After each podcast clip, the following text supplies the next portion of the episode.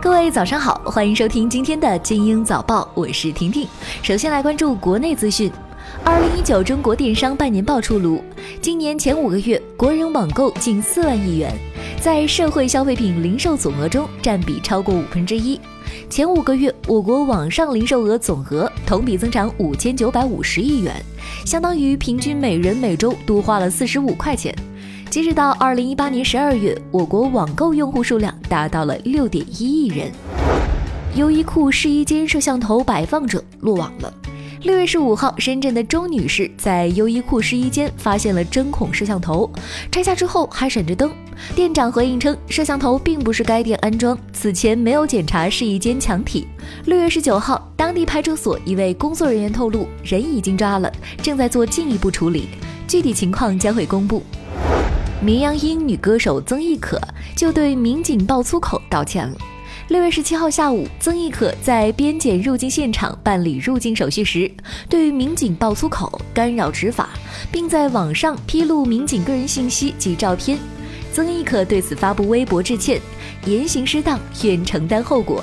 经纪公司回应表示，曾轶可工作将会全部暂停。重庆忠县一家医院的新生儿病房全部以高校校名命名，包括浙大、北大、牛津、哈佛等知名大学。专家称此举侵犯高校名称权，医院表示初衷是对新生儿的祝愿，现已做整改。再来刷新国际方面。近日，《大西洋》杂志发布最新马航 MH370 调查新闻。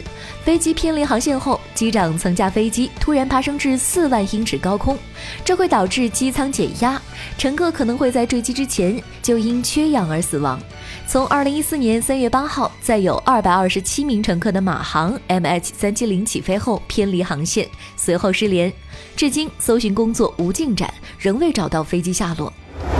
联合国预测，二零五零年世界人口将会达到九十七亿，二一零零年可能会达到一百一十亿，还预计二零二七年左右，印度人口将会超过中国，成为世界第一大人口大国。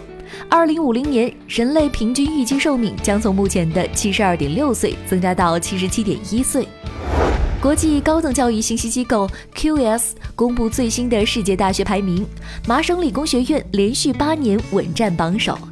斯坦福大学及哈佛大学紧随其后，清华大学位列第十六位，北京大学位列第二十二位，复旦、浙大、上海交大、中科大均进入了前一百。同时，香港有五所大学跻身全球百大。禁飞三个月后，波音七三七 MAX 首获新订单。六月十八号，在法国巴黎航展上，国际航空集团宣布了两百架波音七三七 MAX 的购买意向。今天的精英早报就到这里，祝你度过美好的一天，我们明天见。